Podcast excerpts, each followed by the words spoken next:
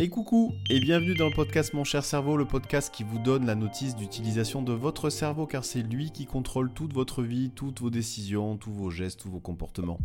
Et bien dans ce podcast, justement, je vous propose d'avoir la notice d'utilisation simple, rapide et efficace à mettre en œuvre pour bien utiliser votre cerveau pour éviter qu'il bug parce que lorsqu'il bug, eh bien ça conduit systématiquement à des problèmes de santé mentale.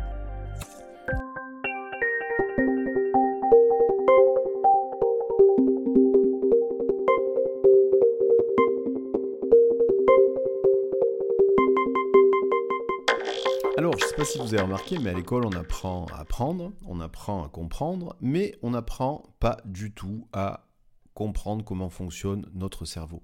On n'apprend pas à gérer nos émotions, on n'apprend pas à savoir se concentrer, on n'apprend pas comment justement utiliser son cerveau pour pouvoir donner le meilleur de soi-même. Et malheureusement, eh bien, on n'a pas cette notice d'utilisation de notre cerveau dès notre plus jeune âge. Et c'est la première ineptie, et ça ne sera pas euh, la seule d'ailleurs, je vais vous en donner plusieurs euh, dans le podcast tout simplement parce que ce n'est pas dans les habitudes. Et moi, aujourd'hui, je vous propose que ça devienne une habitude de comprendre comment fonctionne votre cerveau pour mieux l'utiliser, pour éviter qu'il bug.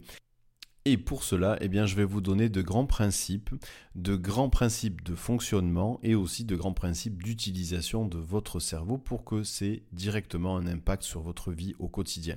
Alors, premier principe, il faut savoir que votre cerveau, et c'est donc le premier chapitre de la notice d'utilisation de votre cerveau, votre cerveau est une machine qui passe son temps à faire des hypothèses sur l'avenir. Alors, sur l'avenir, l'avenir très proche. Par exemple, lorsque vous marchez, sans même que vous en ayez conscience, il y a une partie de votre cerveau qui déjà est en train d'anticiper la marche, qui anticipe comment ça va se passer, qui anticipe quel muscle tendre, quel muscle détendre pour que vous puissiez mettre euh, un pied devant l'autre.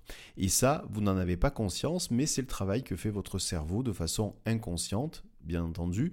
Et ce travail-là, grâce à votre cerveau, vous avez la possibilité de marcher sans même vous en apercevoir, c'est devenu un automatisme. Eh bien, il faut savoir que même pour ces automatismes-là, il y a une projection, une anticipation de ce qui va se passer par votre cerveau dans l'avenir, un avenir très proche.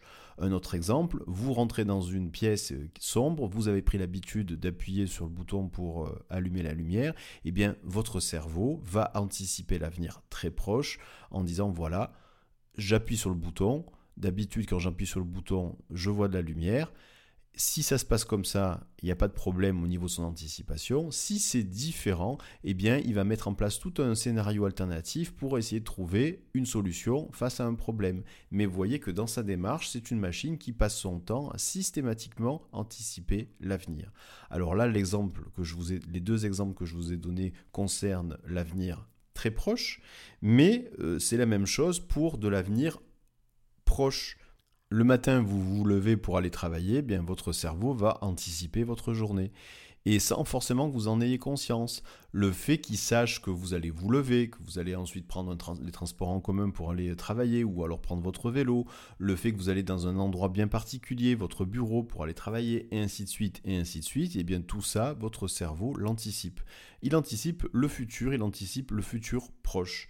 Mais il le fait aussi à des échelles de temps qui sont aussi un peu plus lointaines. Par exemple, eh bien il a besoin, c'est vraiment dans sa nature, d'anticiper ce qui peut se passer dans un futur un peu plus loin. Par exemple, si vous avez un projet, si vous créez votre entreprise, euh, si euh, vous avez un rêve que vous voulez transformer en réalité, eh bien tout ça, votre cerveau va faire ce travail d'anticipation dans le futur pour imaginer à quoi ça va ressembler, pour anticiper tout ce qui va arriver. Mais encore plus fort, il y a plusieurs dizaines d'années, des chercheurs euh, en neurosciences se sont aperçus que finalement, le cerveau avait aussi besoin de trouver du sens Qu'est-ce que c'est finalement trouver du sens? C'est trouver finalement anticiper un futur très lointain, une succession d'événements dans sa vie qui donnent finalement un sens à sa vie. Et votre cerveau a besoin de ça. C'est-à-dire qu'à force d'anticiper toujours le futur, futur très proche, futur proche, futur lointain, futur très lointain, eh bien votre cerveau a besoin de comprendre tout ce qui va se passer, tout ce qui va être mis sur votre chemin de vie pour finalement trouver du sens à votre vie.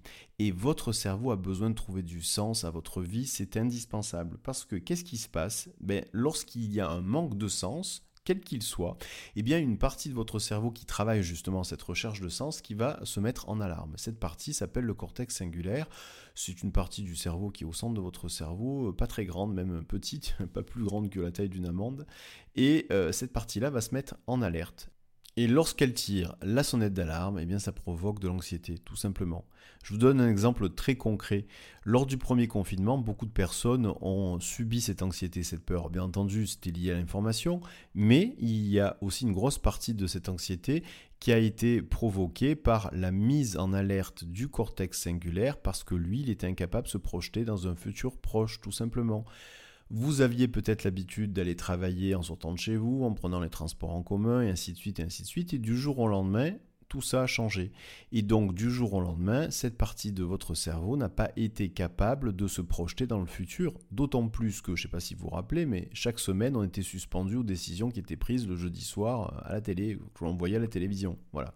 Et donc là, il y avait cette incapacité de se projeter dans le futur qui pouvait, pour certaines personnes, eh mettre le cortex singulaire en alerte. Alors, pourquoi plus de certaines personnes que d'autres? Eh bien, on s'est aussi aperçu que certaines personnes qui ont, par exemple, qui sont croyantes, et c'est qu'un exemple, mais qui croient finalement en quelque chose de plus puissant, en quelque chose qui les dépasse, eh bien, ça apaise le cortex singulaire. C'est-à-dire que euh, certaines études neuroscientifiques ont démontré que sur des groupes de croyants, quelle que soit la religion, eh bien lorsqu'il arrive quelque chose qui n'est pas prévu, le fait de croire en quelque chose de plus fort, un message plus fort, en une force qui nous dépasse, eh bien ça permet d'une façon ou d'une autre de calmer cette partie du cerveau qui est le cortex singulaire et donc de diminuer le nombre d'alarmes qu'il provoque. Alors pourquoi à la fin de ce confinement, de ces différents confinements, euh, certaines personnes ont tout plaqué, tout changé de vie, tout simplement parce que euh, leur cerveau a besoin de trouver du sens. C'est cette absence de sens que ces personnes ont vécu pendant les différents confinements qui les a finalement poussées à essayer d'en trouver. Et c'est important parce que c'est une constitution interne de notre cerveau de trouver du sens, non seulement dans notre quotidien, mais aussi dans notre vie, le sens de notre vie tout simplement.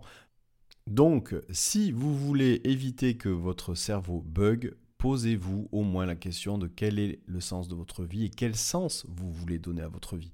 Si vous ne vous êtes jamais posé cette question, eh bien c'est le moment de le faire là maintenant parce que vous allez justement permettre à votre cortex singulaire de s'apaiser, de moins ressentir de l'anxiété. Alors, bien entendu, ce genre de questions nécessite des réponses, mais ce n'est pas forcément une réponse qu'on peut trouver en 5 minutes. Mais déjà, le fait de se poser la question régulièrement et puis d'essayer de trouver une réponse, eh bien, ça va mettre en place dans votre cerveau des mécanismes d'apaisement, tout simplement. Parce que, encore une fois, votre cerveau, c'est une machine qui systématiquement se projette dans le futur. Futur très proche, futur proche, futur lointain, futur très lointain. Et c'est ça, euh, une ineptie que l'on vit au quotidien dans notre société aujourd'hui. Pourquoi? Simplement parce que on est dans une société, nous sommes dans une société aujourd'hui euh, qui nous donne la possibilité d'avoir une multitude de biens matériels pour solliciter le plaisir à l'intérieur de notre cerveau, mais qui euh, n'a pas pris en compte le fait que cette machine, notre cerveau, a besoin de sens. Et ça donne quoi? Eh bien, Ça donne des personnes qui peuvent être très très riches, noyées dans une multitude de biens matériels et qui, paradoxalement, sont anxieuses et ne sont pas heureuses. Pourquoi? Eh bien maintenant vous le savez, simplement parce que notre cerveau est un organe, est une machine qui a besoin de trouver du sens, du sens dans la vie, tout simplement. Alors, une ineptie par rapport au mode de fonctionnement qui est cette capacité de votre cerveau à toujours anticiper le futur, c'est l'expression lâcher prise.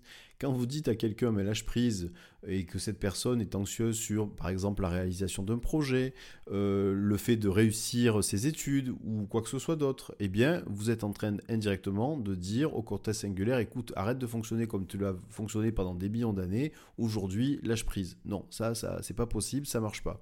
Alors des fois, eh bien il suffit même de penser au scénario le pire du pire et le dérouler même si c'est dur sur le moment Mais simplement d'avoir eu le scénario dans sa tête, le pire du pire de ce qui peut arriver, par exemple, sur euh, un étudiant qui, se, est angoissé sur le fait euh, d'arriver en fin d'année à avoir son diplôme, eh bien, euh, moi, des fois, je lui dis, bah, imagine le pire du pire, qu'est-ce qui peut se passer? T'as pas ton diplôme, ok, tu loupes tes études, ok, et ainsi de suite, et ainsi de suite. Et on arrive des fois à des scénarios qui sont difficiles, effectivement, à imaginer, mais simplement par le fait de les avoir imaginés, eh bien ça calme le cortex singulaire. C'est-à-dire que cette anxiété va directement baisser, même si les scénarios sont pas très beaux.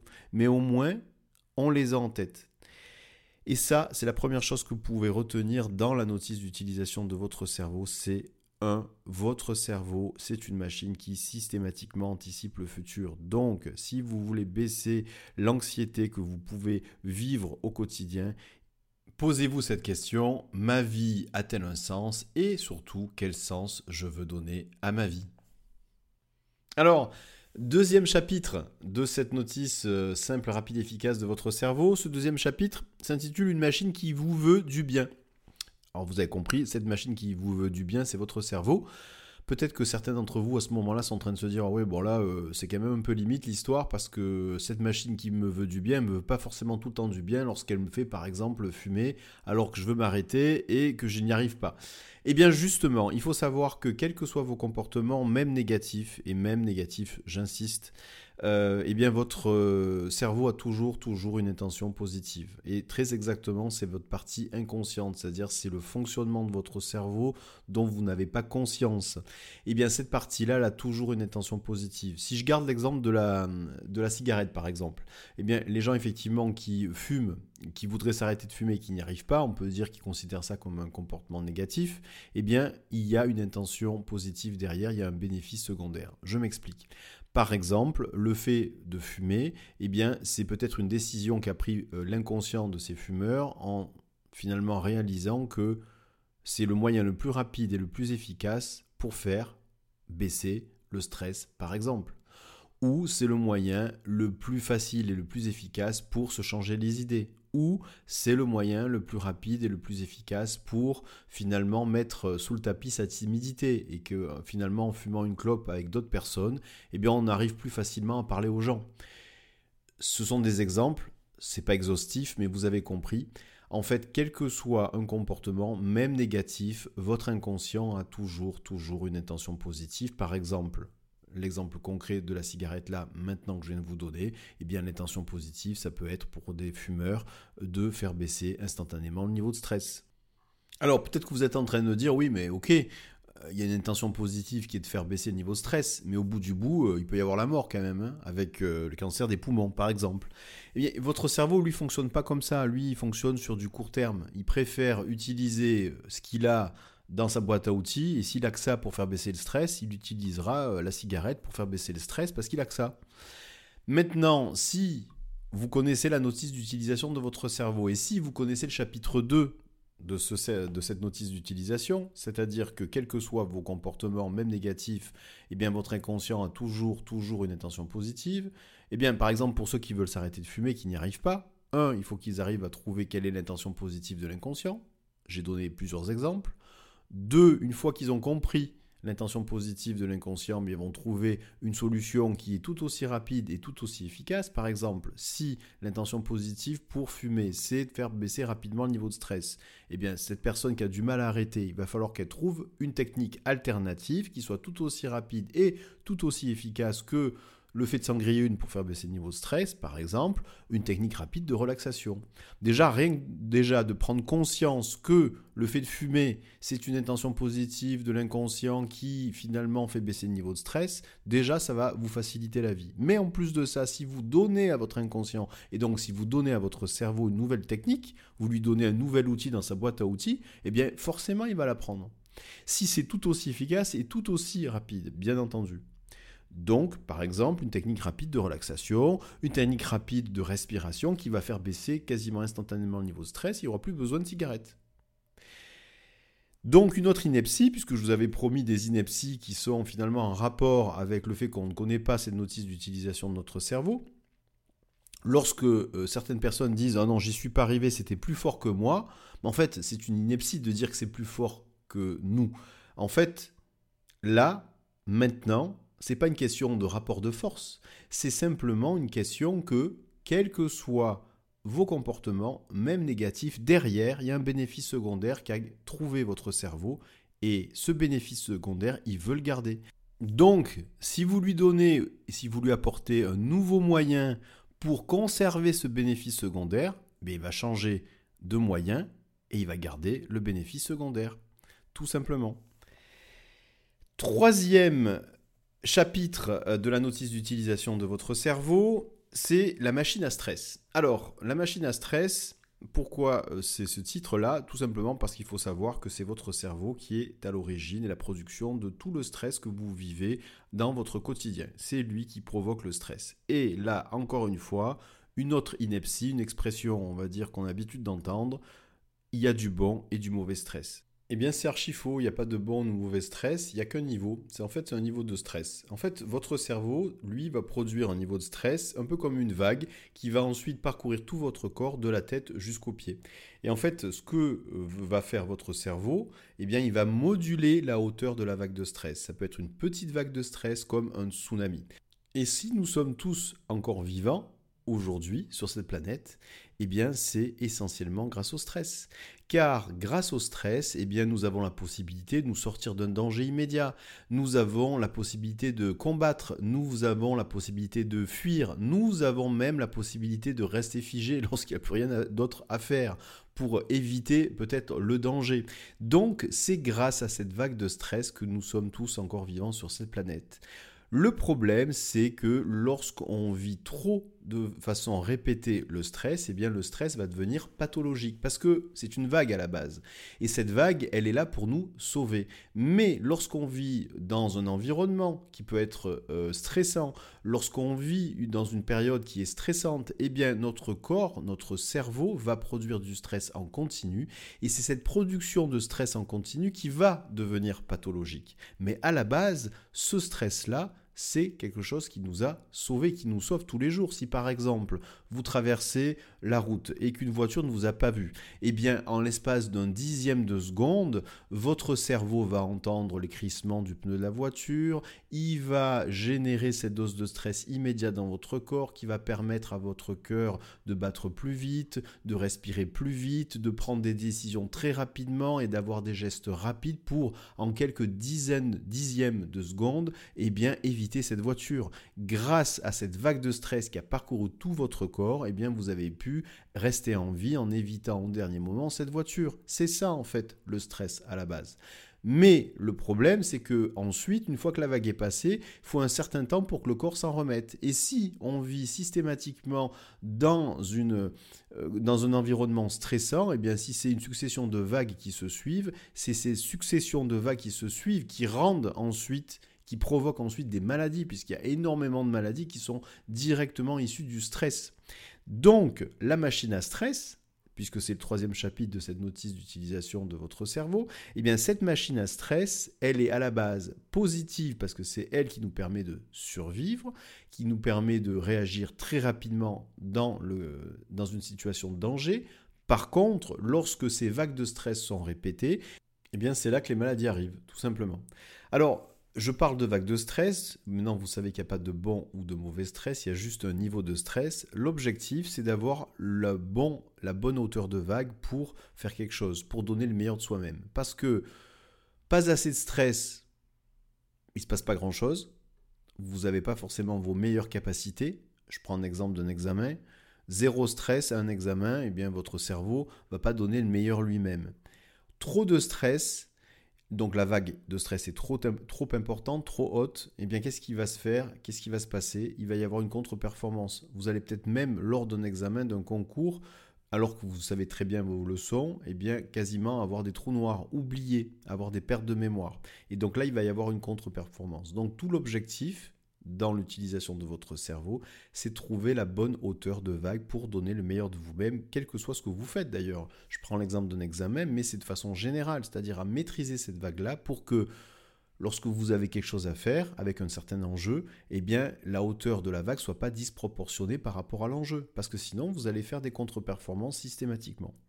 Et pour baisser le niveau de stress de façon quasi instantanée, une des techniques qui est très efficace, si vous voulez plus de détails, d'ailleurs je vous conseille d'écouter le podcast Mon cher cerveau à ce sujet, c'est le tout premier, mais il faut savoir simplement que si vous vous concentrez, vous portez toute votre attention sur votre respiration qui se fait par le nez, donc vraiment vous portez toute votre attention sur votre respiration par le nez et que vous imaginez en fermant les yeux que l'air, vous avez la possibilité de suivre chaque particule d'air qui passe par votre nez, qui rentre par votre nez, qui passe par votre gorge, qui va jusqu'à vos poumons et quand vous expirez, eh bien cet air sort de vos poumons, passe par votre gorge et sort de votre nez. Eh bien ça, si déjà vous faites ça, vous allez voir que votre niveau de stress va baisser. Et si en plus vous faites en sorte d'expirer deux fois plus longtemps que ce que vous inspirez. Par exemple, si vous inspirez, vous comptez jusqu'à 3. Et si vous expirez ensuite derrière, vous allez compter jusqu'à 6. Si vous avez une expiration qui est plus longue que votre inspiration par le nez, eh bien là aussi, ça va aussi faire baisser quasiment instantanément votre niveau de stress. C'est ce que je fais avec certains sportifs de haut niveau juste avant une compétition. Donc, vous savez maintenant que cette machine à stress, chapitre 3 de la notice d'utilisation de votre cerveau, c'est une machine qui vous veut du bien, mais qui doit être maîtrisée de façon à ce que la hauteur de vague soit correcte et ne soit pas disproportionnée par rapport à ce que vous êtes en train de faire. Et si c'est disproportionné, eh bien vous avez un outil simple, rapide et efficace, c'est vous fermez les yeux, vous vous concentrez uniquement sur votre respiration par le nez et vous imaginez que l'air passe dans votre corps à l'inspiration et ressort de votre corps à l'expiration, et encore mieux, vous doublez le temps d'expiration par rapport à l'inspiration, et ça, ça va vous faire baisser votre niveau de vague de stress. Alors, quatrième chapitre sur cette notice d'utilisation de votre cerveau, le chapitre des émotions. Là encore, il faut savoir que les émotions sont générées par votre cerveau et que encore une fois, comme le stress, une fois que l'émotion est générée par votre cerveau, eh bien cette émotion va parcourir votre corps physiquement de la tête jusqu'aux pieds. Alors il faut savoir que votre cerveau, bien sûr, fabrique tout un panel d'émotions et de sentiments, mais pour faire simple, eh bien, il faut juste savoir qu'il y a quatre grandes émotions primaires qui sont fabriquées par votre cerveau, que sont la peur, la joie, la colère et la tristesse. Et ensuite que le mélange de ces quatre émotions primaires, un peu comme on mélange les couleurs primaires pour obtenir toutes les autres couleurs de l'arc-en-ciel, eh bien va donner tous les panels d'autres émotions et de sentiments que l'on peut ressentir dans notre vie. Alors, il faut aussi savoir, dans le cadre de ce chapitre sur les émotions, que finalement, une émotion, c'est derrière un message que veut vous faire passer votre cerveau. Derrière chaque émotion, il y a un message. Derrière chaque émotion, il y a un message. Alors, je vais vous donner en fait la signification des messages de ces quatre grandes émotions primaires. Première émotion primaire, la peur. Eh bien, le message de la peur, le message que veut vous faire passer votre cerveau lorsqu'il génère en vous de la peur, c'est attention, danger. Et face à une situation dangereuse, eh votre cerveau va automatiquement, instantanément réagir en quelques dixièmes de seconde, suivant plusieurs options. Option 1, c'est l'attaque. Option 2, c'est la fuite. Option 3, c'est je reste figé. C'est le premier message de, des émotions primaires. Deuxième message que veut vous faire passer votre cerveau lorsqu'il génère en vous une émotion, le message de la joie. Eh bien, le message de la joie, c'est je suis pleinement aligné avec ce que je suis. Troisième message que veut vous faire passer votre cerveau lorsqu'il génère en vous une émotion, l'émotion de la colère. Eh bien, la colère, c'est méfie-toi de ceux qui n'ont pas la même vision que toi du monde. Et enfin, le quatrième et dernier message que vous faire passer votre cerveau lorsqu'il génère en vous une des quatre émotions primaires, la quatrième étant la tristesse, eh bien le message de la tristesse c'est dis au revoir à quelque chose ou à quelqu'un. Maintenant que vous savez que c'est votre cerveau qui fabrique les émotions, maintenant que vous savez qu'il fabrique quatre émotions primaires, la peur, la joie, la colère, la tristesse, maintenant que vous savez que ces quatre émotions ont quatre messages différents. Eh bien, il suffit maintenant de comprendre que c'est le mélange de ces quatre grandes émotions primaires qui donne ensuite toutes les autres palettes d'émotions et de sentiments qu'on peut vivre dans notre quotidien. Et donc derrière chaque sentiment, derrière chaque émotion, il y a un message de votre cerveau. Alors, encore une ineptie, lorsqu'on parle de maîtriser ses émotions, eh bien, on ne peut pas maîtriser ses émotions. Si maîtriser veut dire ne pas avoir d'émotions, ou en tout cas avoir que celles que l'on décide d'avoir, eh bien, c'est strictement impossible, parce que c'est votre cerveau qui prend cette liberté de vous balancer des messages, de vous donner ces messages-là. Et c'est un fonctionnement automatique, c'est un fonctionnement inconscient. Donc, lorsqu'on parle de gérer ses émotions, en fait, ça veut dire quoi gérer ses émotions? Ben, C'est accepter qu'il y ait une émotion qui vous traverse, ça c'est la première chose. La deuxième chose, c'est comprendre le message de cette émotion. Et la troisième chose, c'est de faire en sorte qu'elle ne vous retraverse plus. Sauf si c'est une émotion positive, bien entendu, si vous avez envie de revivre encore de la joie, de la joie, ainsi de suite. Mais en fait, ce sont des messages. Le problème, dans la gestion des émotions. C'est pas le fait d'en avoir, parce que ça, tout le monde en a. Le problème, c'est lorsque les gens essaient de les contenir. Et lorsqu'on essaie de contenir des émotions ou de les cacher, eh bien, votre cerveau va revenir à la charge. Un peu comme un facteur qui sonne à la porte de quelqu'un pour lui remettre un courrier, il n'y a personne, un facteur entre guillemets normal, eh bien lui va laisser un avis de passage, mais là, le facteur qui est votre cerveau qui veut vous délivrer un message, si vous cachez l'émotion, eh bien il va continuer à rester à côté de chez vous et à sonner, sonner, sonner chez vous jusqu'à ce que vous répondiez, mais pas dans le même état, complètement excédé. Et c'est ça les problèmes, c'est-à-dire que lorsqu'on pense qu'on peut gérer ses émotions en les cachant, eh bien on se trompe parce que, encore une fois, eh c'est un processus qui est inconscient, c'est un processus qui est automatique, et tout ce que vous risquez, eh bien, c'est transformer cette vague d'émotions en tsunami. Et donc, c'est une ineptie de dire, voilà, j'arrive à gérer mes émotions en les cachant ou en sélectionnant les émotions que je veux avoir. C'est archi faux. Maintenant, vous savez pourquoi, puisque votre cerveau, c'est lui qui fabrique ses émotions et c'est lui qui les décide et c'est lui qui vous fait passer ces messages-là. Donc, l'objectif, maintenant que vous savez comment ça fonctionne, c'est de comprendre quand vous vivez une émotion, eh bien, posez-vous la question, qu'est-ce que mon cerveau veut me passer comme message? Qu'est-ce que ça veut dire? Je sens la tristesse à ce moment-là? Je dis au revoir à quelque chose ou à quelqu'un. Je dis au revoir à quoi? Je dis au revoir à qui? Je sens de la colère là maintenant, eh bien, je me méfie des gens qui n'ont pas la même vision que moi du monde. Je me méfie de qui? Qui n'a pas la même vision du monde que moi? Et ainsi de suite, et ainsi de suite. Le cinquième chapitre de cette notice d'utilisation facile et rapide à mettre en œuvre sur votre cerveau, eh bien c'est euh, moi ce que j'appelle la perception de la réalité. Alors, il faut savoir que notre cerveau, c'est une machine, certes, mais qui a, qui a des lacunes. Et la plus grosse de ces lacunes, eh bien, c'est qu'elle ne perçoit qu'une partie, une toute petite partie de la réalité. Alors, personne n'est d'accord sur le chiffre, mais globalement, il faut savoir que ça varie entre 5 et 12% de la réalité. C'est-à-dire que notre cerveau ne perçoit que une partie, toute petite partie de la réalité. Alors pourquoi il ne perçoit qu'une toute petite partie de la réalité? Ben Déjà, premièrement, parce que déjà tout ce qu'on perçoit et tout ce qui nous entoure, on le perçoit grâce à nos cinq sens, la vue, l'ouïe, l'odorat, le toucher, le goût. Eh bien, ces sens-là sont déjà limités par rapport à ce qu'on peut percevoir. Par exemple, la vue, on ne voit pas tout. Euh, on ne voit pas, par exemple, les ondes électromagnétiques qui sont générées lorsque vous lancez votre four euh, micro-ondes. On ne voit pas les ultraviolets lorsqu'on bronze euh, au bord de la plage, et pourtant ces ultraviolets qui existent et qui sont responsables des coups de soleil, on ne les voit pas, et pourtant ils existent, mais on ne les perçoit pas. Ils sont là, mais on ne les voit pas.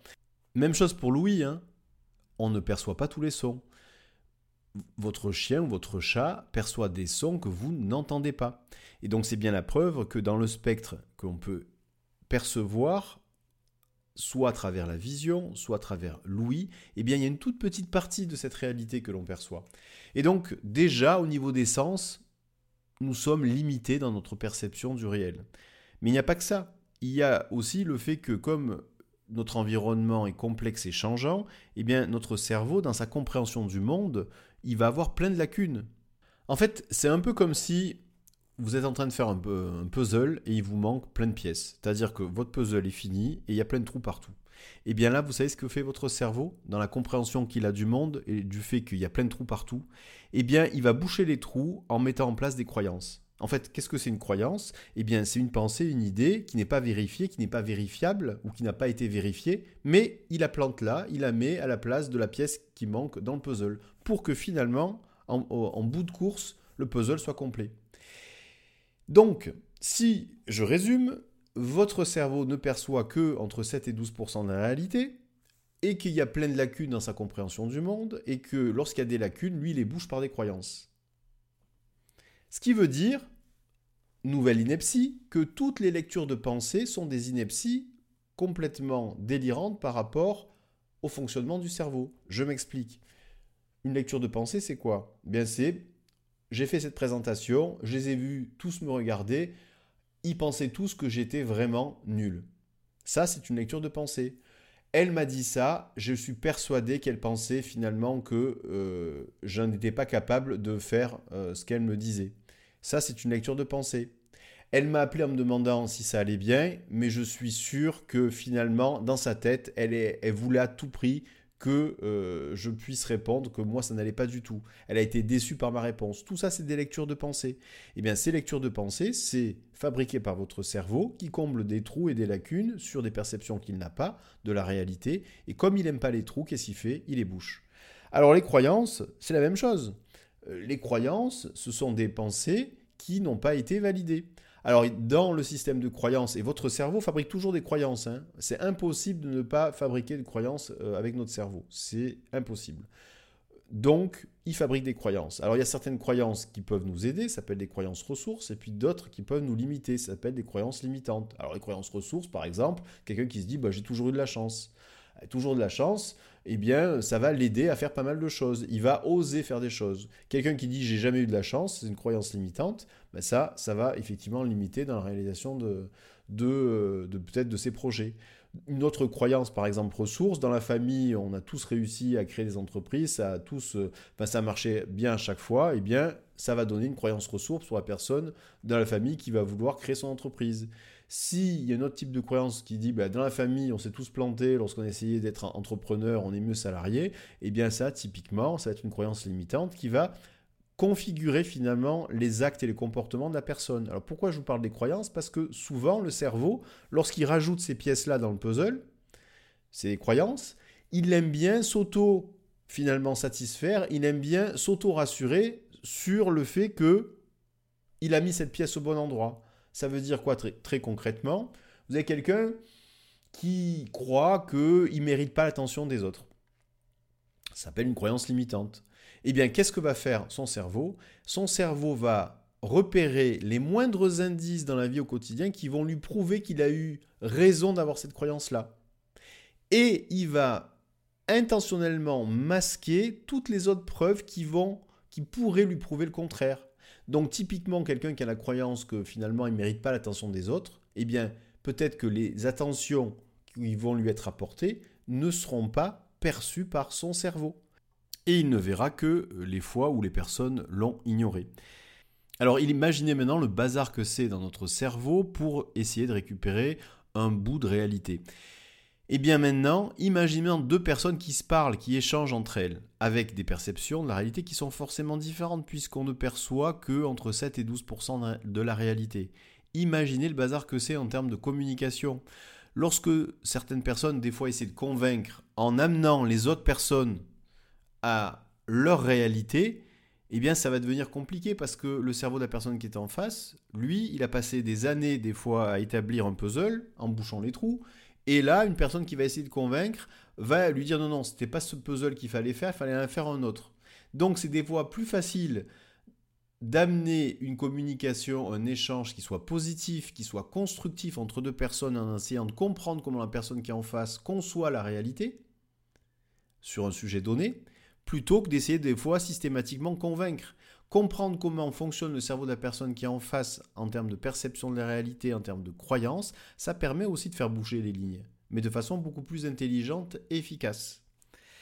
Ça, c'était donc le cinquième chapitre sur la notice d'utilisation de votre cerveau. C'est un chapitre indispensable qui est donc la perception de la réalité.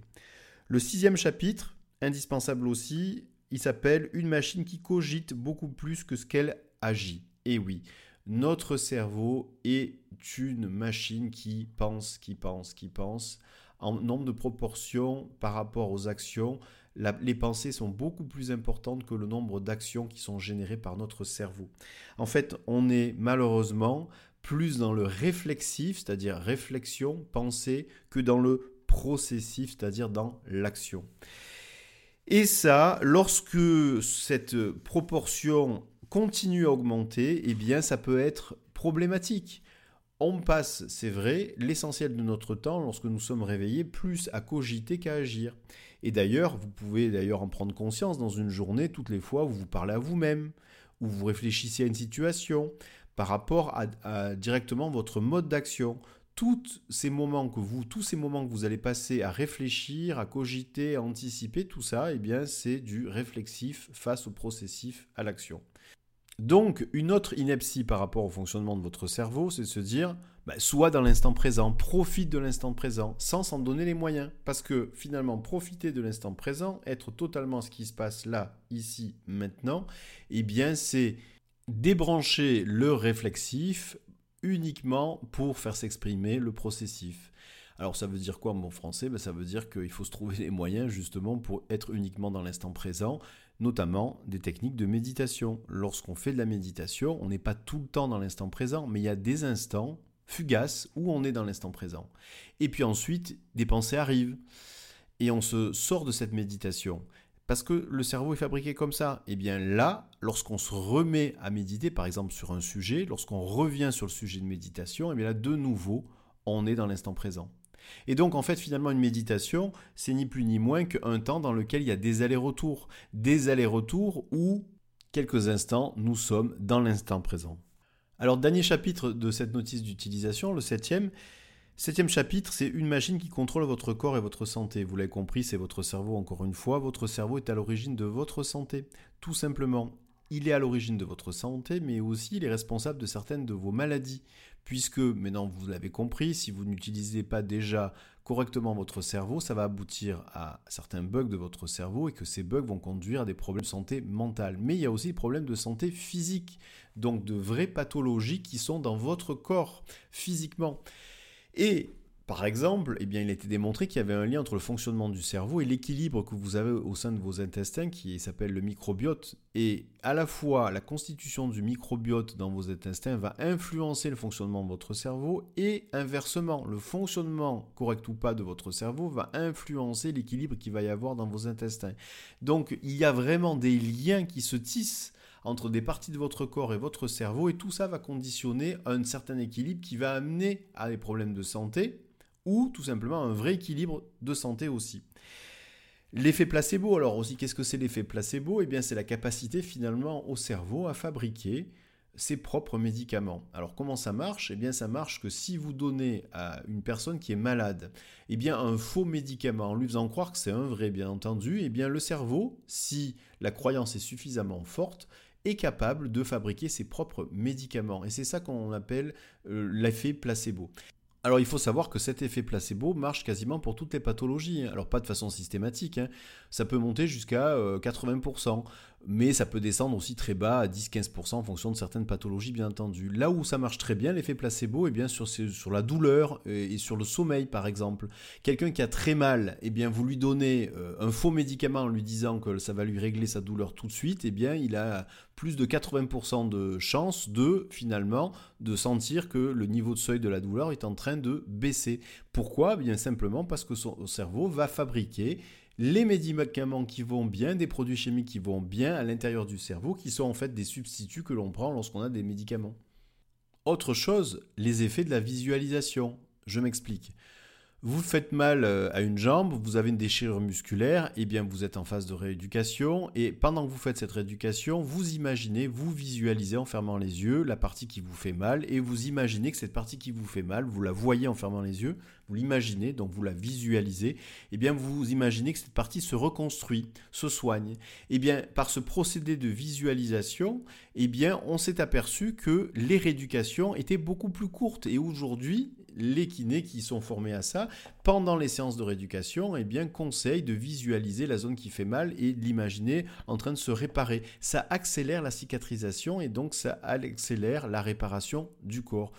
Donc, maintenant que nous sommes à la fin de cette notice d'utilisation, je vous donne quand même encore une ineptie pour ce chapitre 7, un rapport par exemple avec l'effet placebo.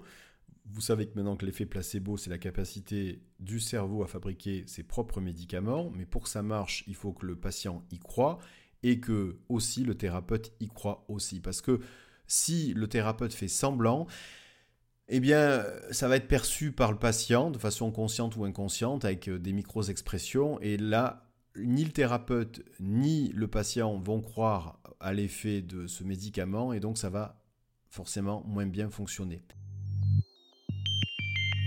Et voilà, cette notice d'utilisation de votre cerveau se termine. Vous avez découvert aujourd'hui sept chapitres qui sont essentiels.